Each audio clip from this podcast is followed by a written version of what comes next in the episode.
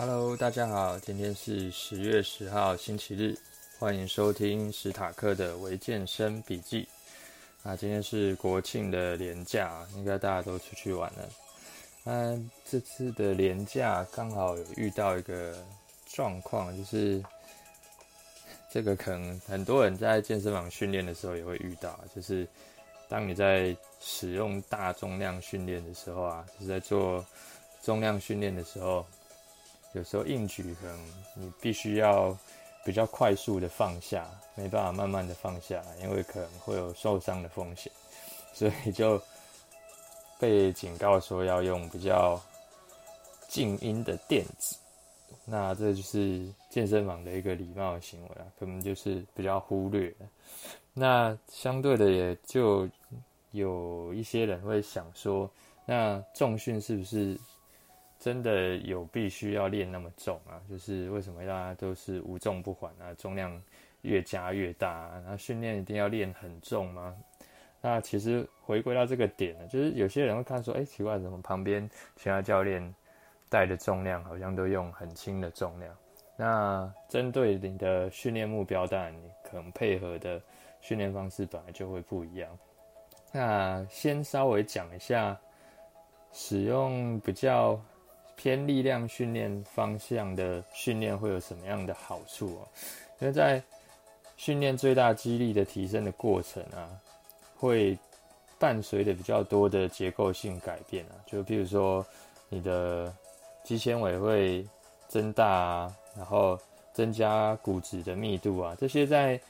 轻的重量训练上面是比较难产生的。那当然，你做肌肥大训练的话，肌纤维一样会有增加，那肌浆也会稍微在比较明显的增加。那大重量肌浆上面的增加会比较少一点。那相对于比较实在可以提升肌肉的肌纤维的那个，哎，忽然间卡词，肌纤维的成长会比较显著。然后这些结构性的改变呢、是。可以比较长期维持的，就是你只要不要荒废太久的话，它都会一直存在。那会有很多人想说，那我练轻的会不会比较安全？然后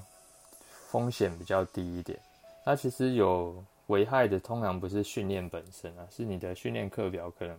安排的不是那么的完整。就是虽然说它是一个动员全身力量的一个训练啊，但如果你是循序渐进的方式，你去一步一步的往上推进的话，这样训练其实反而是最安全的，因为你的能一直是在自己的能力范围里面做一个轻微的突破，不是说做超越自己能力范围，然后硬做的话，你动作都还不够完整，然后硬要拉个几百的重量，一百两百的。那当然，当然会受损，后会受伤。相对的，如果你在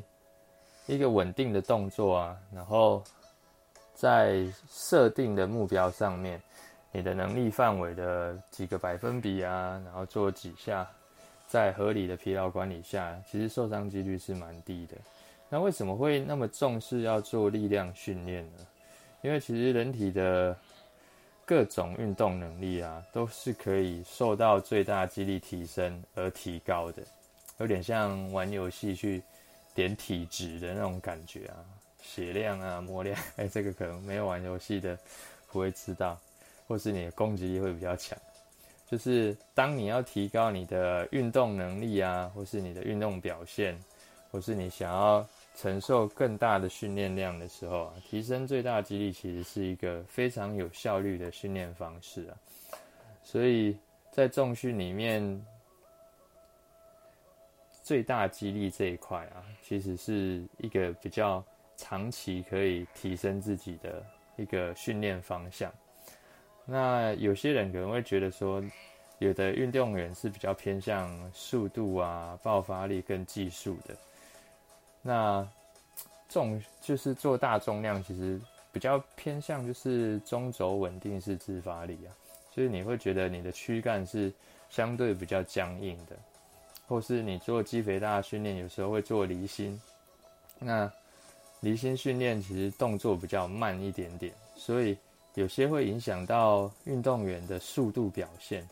这个是确实有可能的。但是就是你要看你怎么样去分配你的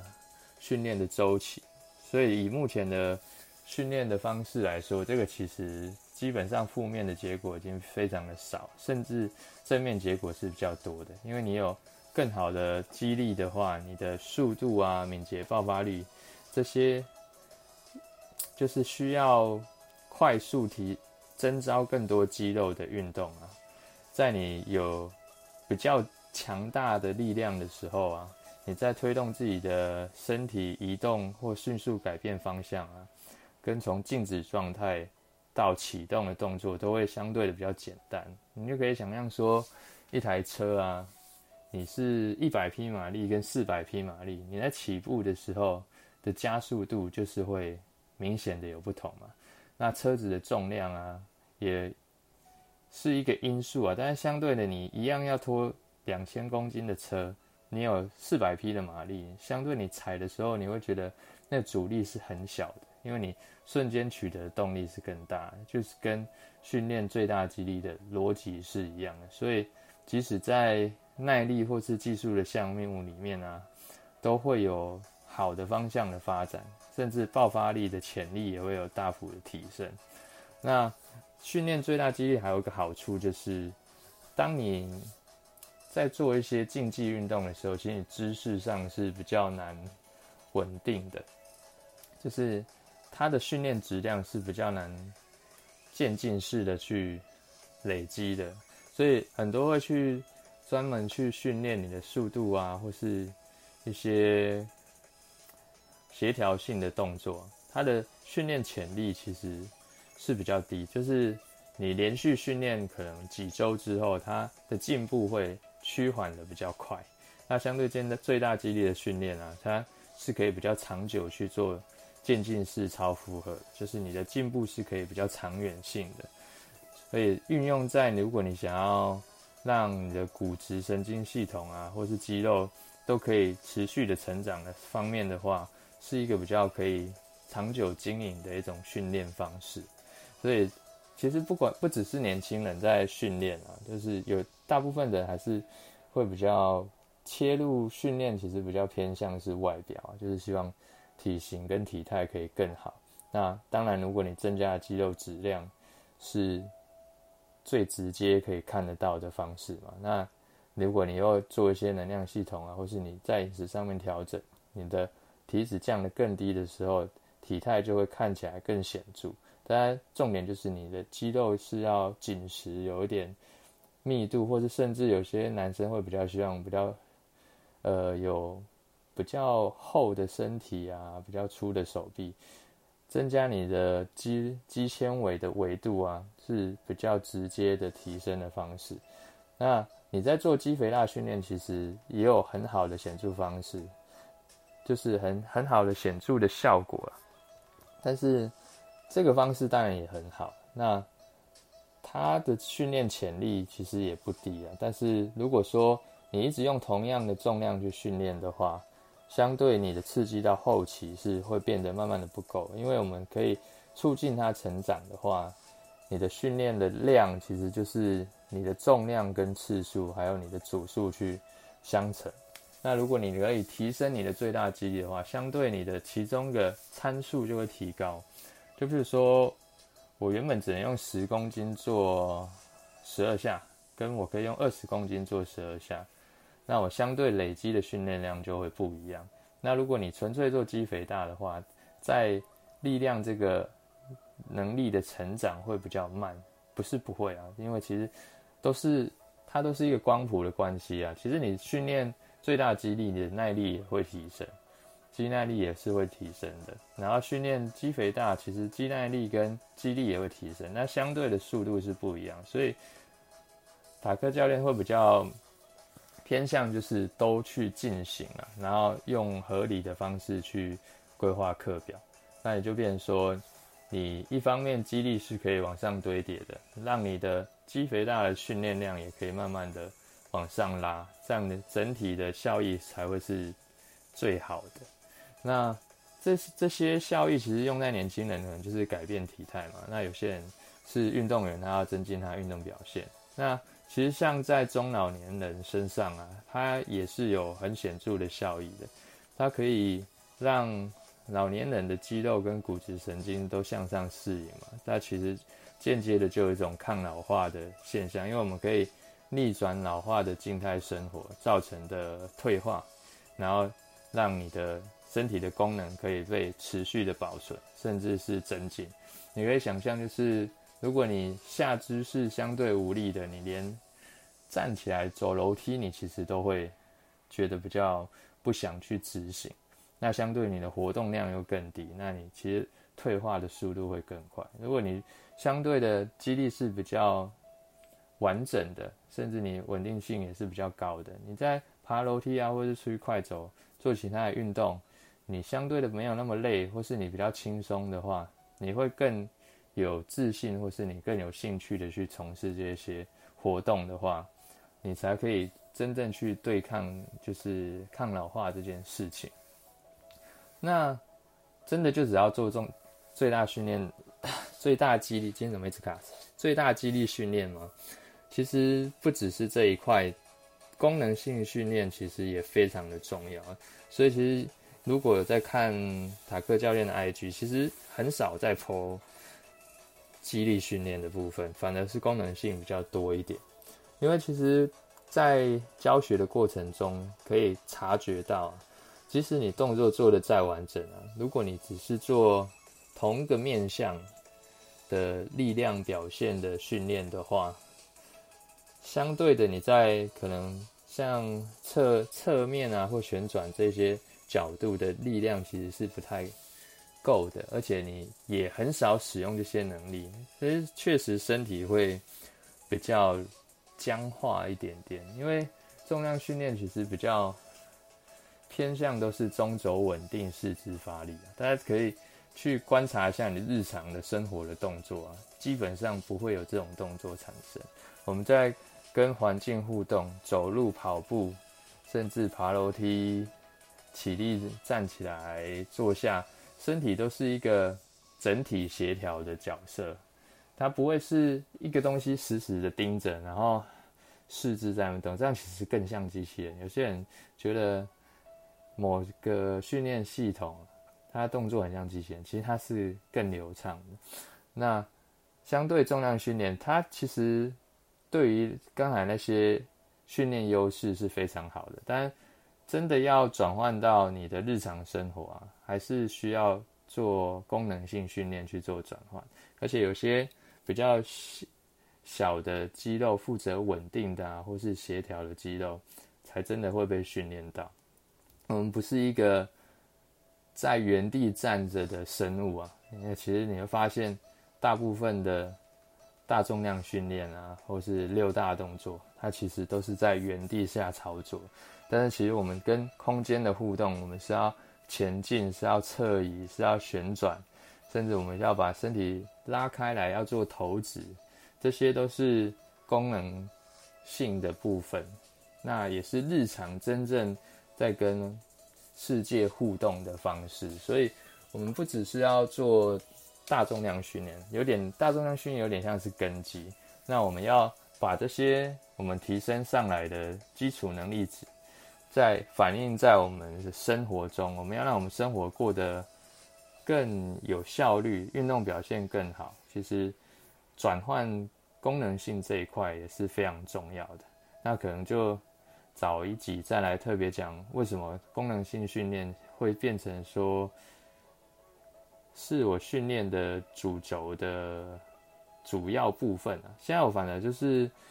大重量训练也是做，六大面向也是会都做，但是它的比例大概就是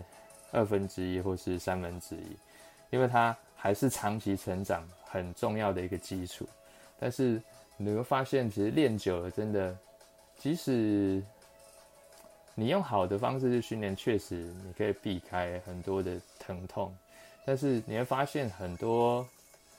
即使练了很久，你说他动作还有可以挑剔的部分嘛？有些是真的有，但是大部分那些老手已经动作都做得非常的控制得非常好，也非常的